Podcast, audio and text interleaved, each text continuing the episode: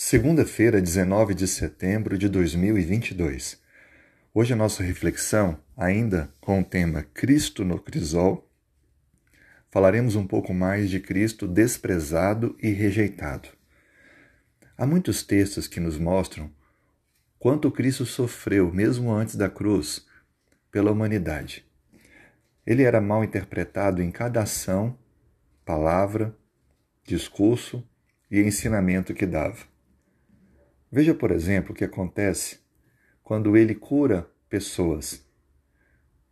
Mateus capítulo 12, verso 22 a 24 diz: Então lhe trouxeram um endemoniado, cego e mudo, e ele o curou, passando o mudo a falar e a ver.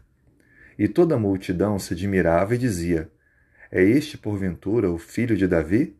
Mas os fariseus, ouvindo isso, murmuravam: este não expele demônios senão pelo poder de Beuzebu, maioral dos demônios. Veja, algo extraordinário aconteceu e estava acontecendo pelo poder de Deus, e Cristo era completamente mal interpretado, ao ponto dos líderes o acusarem que as suas curas eram feitas pelo poder do mal. Há vários outros textos que confirmam o quanto Cristo sofreu com essas más interpretações, perseguição, humilha humilhação, ameaça. Isso tudo prova o quanto ele sofreu mesmo antes de passar pela cruz por toda a humanidade.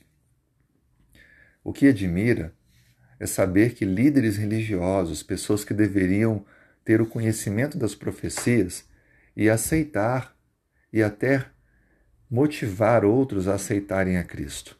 Contudo, fizeram exatamente o oposto. E Cristo enfrentou tudo isso por amor. O desprezo e a rejeição que Cristo enfrentou, quem merece e merecia somos nós. Ainda assim, a Bíblia diz para nós o sentimento que estava no coração de Cristo, de amor e de desejo de ver o povo aceitar o Evangelho. O livro de Mateus, no capítulo 23, verso 37, quando estava entrando em Jerusalém, Cristo assim diz: Jerusalém, Jerusalém, que matas os profetas e apedreja os que foram enviados.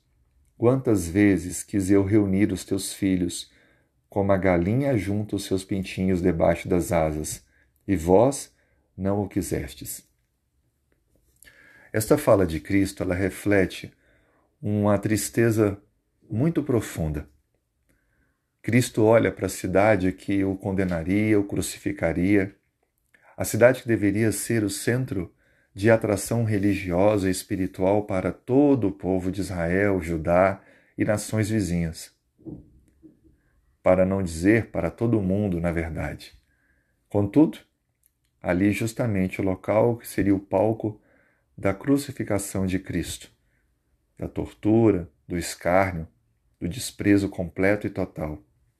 O sentimento de tristeza que Cristo expressa nessas palavras é por saber que o que ocorreria com aqueles que estavam ali rejeitando o plano da redenção.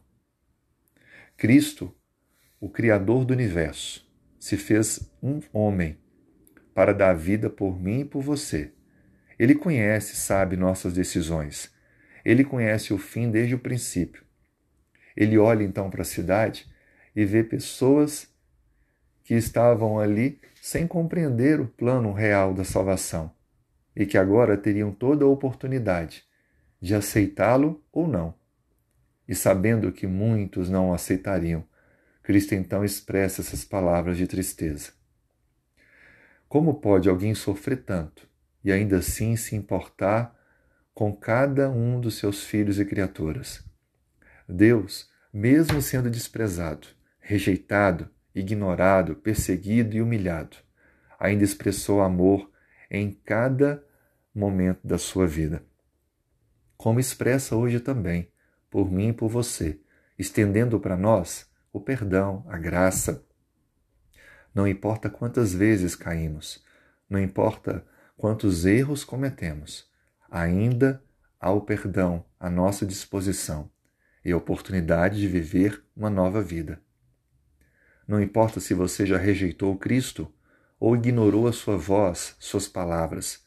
Hoje é um ótimo dia para que você o aceite, receba o perdão e viva uma nova vida pelo poder do Espírito Santo. Vamos então orar e tomar juntos essa decisão?